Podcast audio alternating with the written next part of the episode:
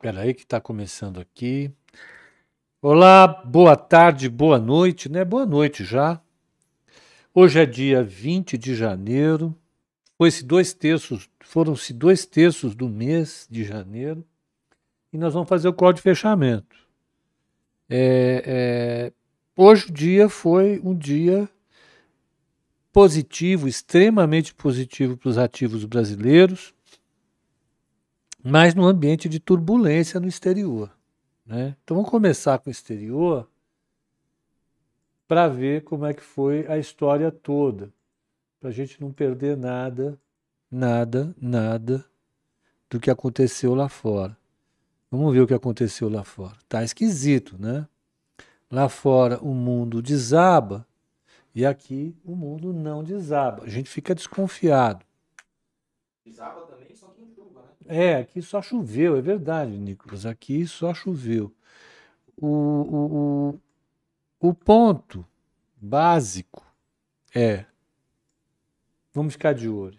Vamos lá. Ó, o Dow Jones ele fechou em queda de 0,89, o S&P 500 com uma queda de 1,10, Nasdaq com uma queda de 1,30 e o e o Russell 2000, o Russell 2000 fechou com uma queda de 1,88. O VIX foi lá para cima, 25,59. O que é mais interessante ou preocupante nessa história toda é que até umas 3, 4 horas da tarde o mercado estava com alta lá fora, alta de um e tantos por cento. E afundou assim com tudo. Foi uma coisa chocante. A bolsa que chegou a bater 110 e 400, depois eu vejo a máxima aqui, e aí deu uma cedida, mas não virou. Lá virou, quer ver? Vamos pegar o S&P 500, o SPX, e vou colocar aqui o gráfico diário dele, e vou colocar um gráfico de 3 minutos. Ele vai montar. Olha como é que foi isso aqui. Até as 14h30, o mercado abriu em alta hoje, né? Ele saiu aqui do fechamento de ontem na região de 4,531, chegou a bater chegou a bater uh, 4,600 dava 1,56 de alta. 1,56 de alta. Aí, do nada, começaram a bater. A bater no Nasdaq, bater no S&P 500, bater em tudo. O mercado lá fechou com uma queda equivalente a 2,65 de desabamento comparativamente ao patamar que estava antes da queda. Né? Foi uma coisa assim forte. Ele desabou duzentos e poucos pontos assim no espaço de das 13, na verdade foi aqui, ó, 14h30 até o fechamento agora há pouco. Foi uma batida e tanto assim, aquelas pancadona. O mercado aqui segurou. Segurou mesmo. Segurou mesmo. O que que fez cair o mercado? Não teve uma, um, um trigger específico para isso, não. Né? O, o, o petróleo, vejam bem, o petróleo que estava subindo bem, virou e caiu pacas, caiu em 75. Caiu para 84 dólares e 31 centavos. Socaram o dólar, socaram o petróleo lá fora. Né? É, agora o Nasdaq está com uma queda de 2% no futuro. E o S&P com 1,5% de queda. Né? Uh, não teve nenhum evento específico para disparar esse movimento de venda nos Estados Unidos. Foi uma coisa que, sei lá, o mercado ficou trucando, trucando, trucando e devolveu tudo. Taxa de juros de 10 anos nos Estados Unidos fechou em queda, fechou a 1,80, 93, 1,81 e a de, dez, de dois anos, que é a mais curtinha, é 1,02.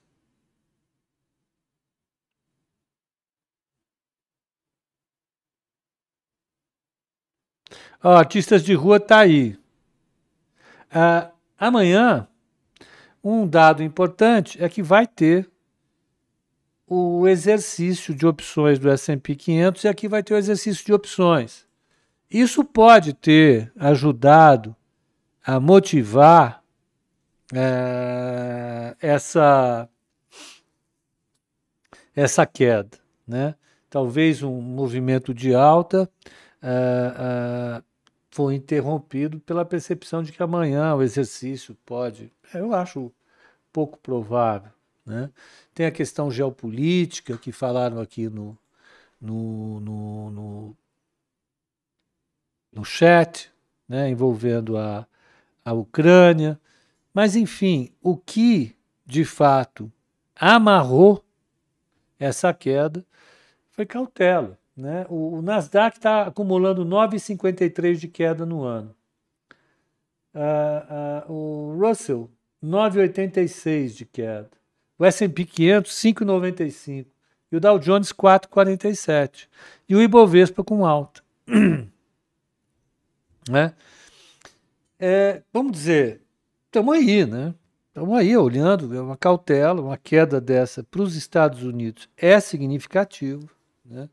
Uh, isso mostra que o cenário não é, está longe de ser trivial e a gente está surfando nesse cenário aqui no Brasil com a história de que nós nos beneficiamos de alta de commodities.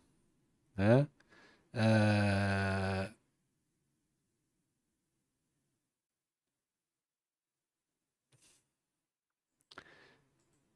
Não sei se o Nicolas viu quanto, como é que está o petróleo agora. O petróleo começou a cair agora. Desceram o sarrafo nele agora. Não estava assim, né? A sarrafada, de verdade. O Diego está perguntando: se eu comprar um contrato de ouro na bolsa, eu posso resgatar o ouro físico e colocar num cofre em casa? Pode. Pode. Só que não vale a pena. Se você pegar a barrinha e tirar da bolsa, o que você vai pagar depois para vender é uma nota pesada.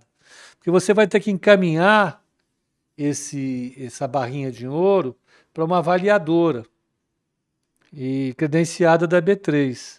E custa caro para fazer a avaliação. Eles vão ver se está dentro da quantidade especificada. É, mas eu comprei da B3. E daí? Você pode comprar e falsificar. Você retira uma barra de ouro com teor de pureza é, 4 noves, significa que 99,99% ,99 da barra é feita de ouro. É, mistura com qualquer coisa, ponto. Dançou. É, você tem que pagar para enfiar o ouro na custódia da bolsa de novo e poder vender no pregão. Você pode vender no, no na rua aí, sabe? Compra ouro, comprou, vende, que ela vai pagar 20% do preço. É, não. Exatamente. Então vamos lá, o que aconteceu com o Brasil? O Brasil se segurou, né? Apesar da, da bolsa lá fora ter virado para o negativo e fechado bem em queda, aqui a gente continuou firme. É claro que muita coisa cedeu. A bolsa chegou a bater 110, 515. É, 110, 515. E depois que a bolsa lá começou a cair, aqui virou. Foram batendo, batendo, ela ficou tradando ali entre 110 e 200, 110 e 300, 110 e 100, 110 e 300. Aí ela veio, caiu abaixo do 110, mas se segurou. Chegou a bater 108 e 550, um pouquinho antes de fechar, mas fechar, puxaram ela no fechamento, ela fechou 850. Enfim, eu acho que o mercado aqui, 109,850, o mercado aqui vai ter que estudar um pouquinho o que vai fazer né, amanhã na abertura. Se o mercado lá fora continuar pressionado desse jeito, aqui vai ter que ceder. Não tem jeito. O Misael falou que lá no centro de Floripa tem comprador de ouro. É, os caras têm aquelas placas, compram ouro, etc. Vai lá. Né? É...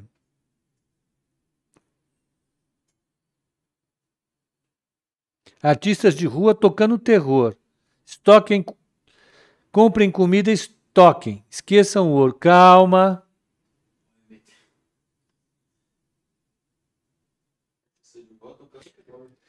Pílulas de sabedoria. O pior já passou, meu caro Pílulas. Em tudo na vida você tem grandes fundos e grandes topos. É, o problema é que você nunca sabe quando que você está no topo, nunca você sabe quando está no, no fundo, né? O gráfico é assim, você nunca sabe se você está lá em cima ou aqui embaixo. Na verdade é essa. Em cálculo a gente consegue fazer isso daí, né? Você vai lá, pega a função, supondo que a função exista, e existe para muitos casos, você consegue definir máximos e mínimos, nem que sejam locais, podem ser globais, mas você consegue. Agora, para o mercado, a gente não sabe exatamente se você está no fundo do poço ou não. Né? Eu acho que, a continuar o mercado lá fora dessa maneira, o mercado aqui vai ter que devolver um pouco. Não tem, não tem como. Não tem como sustentar a tese segundo a qual a gente vai viver é, da performance do minério de ferro do petróleo. Vamos ver. Como é que fechou a bolsa aqui? O Ibovespa fechou a 1% de alta, 109, 101, acima de 109 mil. Ah,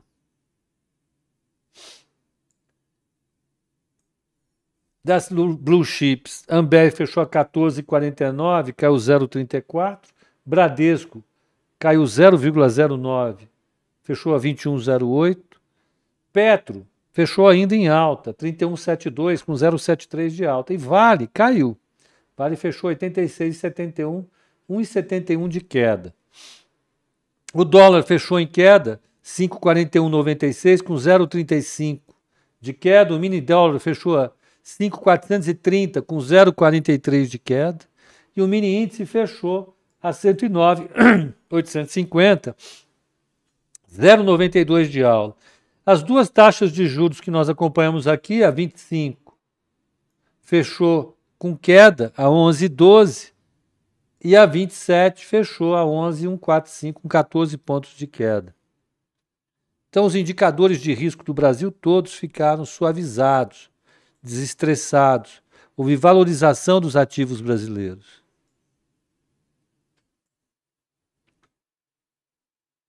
Hã? Hã? Tá bonito o pôr do sol, hein? Olha o pôr do sol aqui para vocês, ó. Eita, que maravilha, viu? Beleza. Pepa, você não acredita que a alta irá se estender, pois o mercado brasileiro está muito descontado? Não necessariamente. Não necessariamente. Né? O que é descontado? Descontado em relação ao que? Aos 130 mil pontos que bateu? Não sei se aqueles 130 mil pontos foi uma boa avaliação que a gente fez. Hã? A Fernanda, a Fernanda está aqui, a Fernanda Tino. Ela está em todos os lugares. Todos os tá. lugares. Bonito, né, Fernanda? Tá, tá lindo.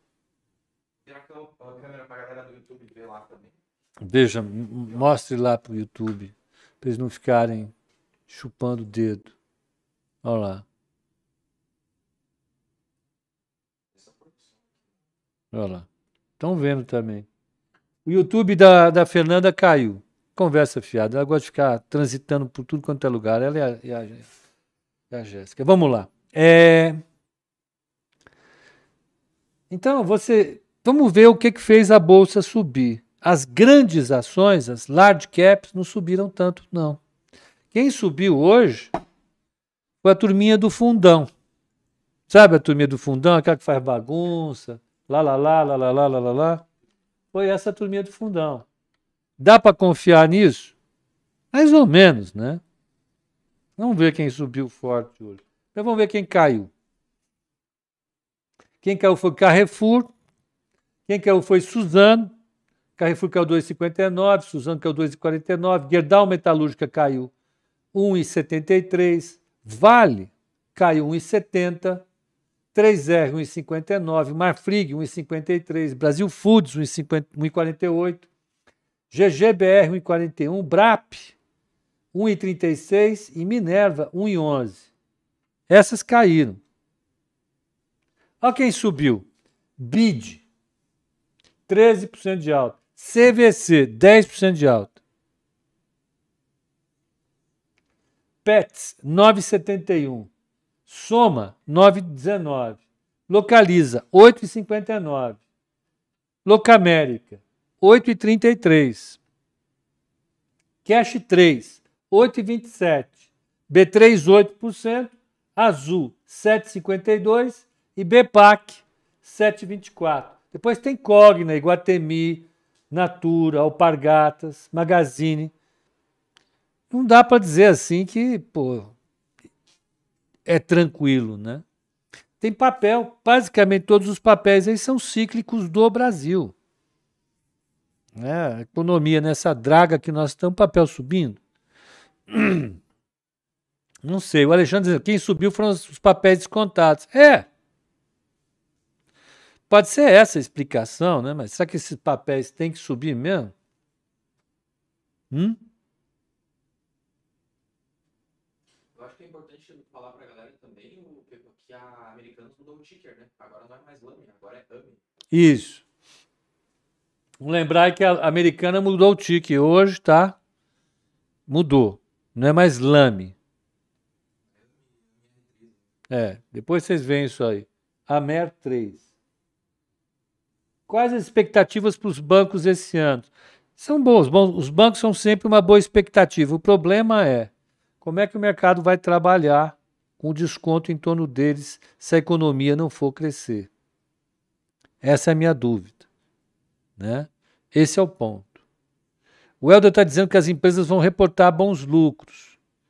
Concordo, vão ser bons lucros. Agora, dessa turma aí, BID não vai reportar bons lucros, CVC não vai reportar bons lucros, PETS talvez dê bons lucros, Soma não vai reportar bons lucros, Localiza, Metsu Alite e Metsu Mussarela, Elican, nada muito espetacular, Cash 3 não vai reportar bons lucros,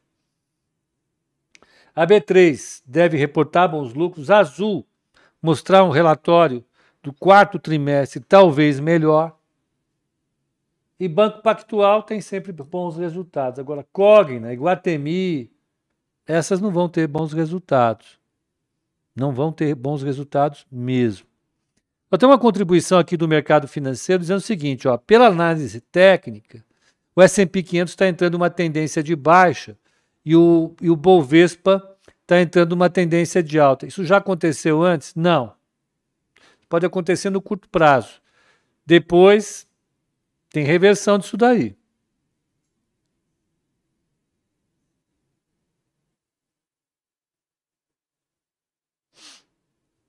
Tá? Uh, a Sanepar está indo embora. Tá. Vamos ver como é que foi a carteira recomendada da Nova Futura hoje. Today.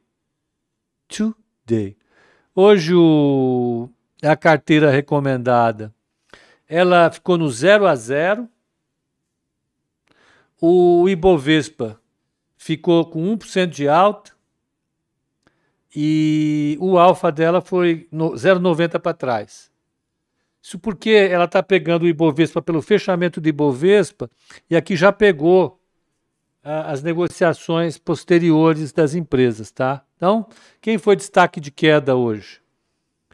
Alfa negativo. BBDC ficou no 0 a 0. Gerdau caiu 1,41 e VVB11 caiu 1,67. Deixa eu colocar para a turma aqui, ó. Vamos pôr aqui, põe para a turma. JBS 079, SLC 1,37. Vale 1,70 de queda. Quem andou bem? Magazine, 5,39. Petro Rio 0,88 de alta, Rumo 4,48 de alta e Taesa 2,28 de alta. No mês ela está com 3,60, o Ibovespa está com 4,08, ela está perdendo meio por cento do Ibovespa no ano. Como é que foram os fundos, hein? Ó, o Max FIA, ele, ele fechou com 0,23 de alta, tinha uma posição de índice, né? Então ele performou melhor e perdeu 0,77 de alfa. No mês ele está com 3,5% de alta, tá? Tá bacana. E o multimercado fechou hoje com 0,24 de alta. CDI foi 0,02, tá bom. No mês ele está com 75% de CDI. Precisa melhorar. que mais? O Eduardo está dizendo: deixa a turma de Brasília voltar ao trabalho que você vai ver a bolsa cair. Pois é, dá até medo, né? É isso. Pepa, à medida que o Lula avançar nas pesquisas, aumenta a expectativa de Cogna? Pode ser que sim, né? A volta talvez do FIES. Pode ser. Saber se vai ter espaço para fazer isso, né? É isso. Vamos lá. Vamos pegar aqui. Pepa, você acredita que a Bradespar paga um superdividendo em 2022? Acho que paga, hein? De novo, tem que pagar.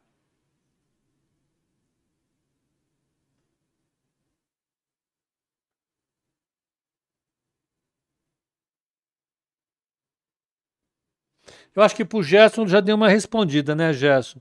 Esse descolamento de varejo e turismo, né? Positivo. Eu não acho que tem muito fôlego, não, para ser muito franco, viu, é, é, meu caro Gerson. É, é, como o setor imobiliário, né, do real estate, comércio de varejo. É, tá todo mundo massacrado por causa da situação econômica mesmo, né? É, eu sou um pouco cético de uma recuperação sustentável. É,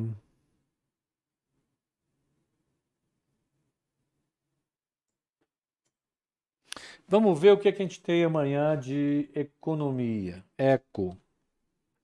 Vamos ver. Dados, e eu vou colocar aqui outra coisa. Investe, porque eu já acertei aqui o meu negócio. Vamos lá, amanhã a gente tem o índice de confiança dos consumidores da zona do euro, que é uma coisa que não mexe muito com o mercado, só quando ele traz um número muito fora da expectativa e assuste o mercado. Mas não é o que deve acontecer, francamente. Então, a, gente vai ter esse dado amanhã. Deixa eu que está aqui. A gente vai ter é, o lead, Leading Indicator, que é um, um indicador importante de atividade econômica. Eu acho que ele faz preço. Vão sair os dados da, de PMI da zona do euro. É, não, não, é só esses dois, índice de confiança e leading indicator. A gente vai ter balanço amanhã. Vamos ver quem que solta balanço amanhã. Amanhã, a Schlumberger, que é aquela empresa que faz, entre outras coisas, sondas é, é, de petróleo. Então, ela, ela é, reflete o mercado de, de petróleo. Sai também a IHS Market, que é essa gigante é, da área de, de todas as áreas. Ela, ela faz as pesquisas do PMI, por exemplo. Ela é dona de um software famoso que é o eViews. Tem várias coisas. É, e assim, de resultado é essa que sai só. E tem o, e tem o, o, o exercício de opções nos Estados Unidos e exercício de opções aqui. E nós vamos acompanhar tudo isso. Amanhã, sexta-feira, oito e meia da manhã, estarei aqui, eu e Alex Martins. Nicolas Borsoi não estará, ele não poderá participar, porque ele vai ele vai para o Bacurau hoje, eu liberei ele amanhã, porque amanhã eu não farei o call de fechamento. Amanhã eu viajarei. Tem um evento para ir. Aí eu faço call de abertura e à tardezinha eu vou viajar. E o Nicolas Borsoi fará o call de fechamento de ressaca aqui. Então, para vocês, meus caros e minhas caras, um bom descanso, uma boa noite e até o call de abertura daqui a pouco. Até lá.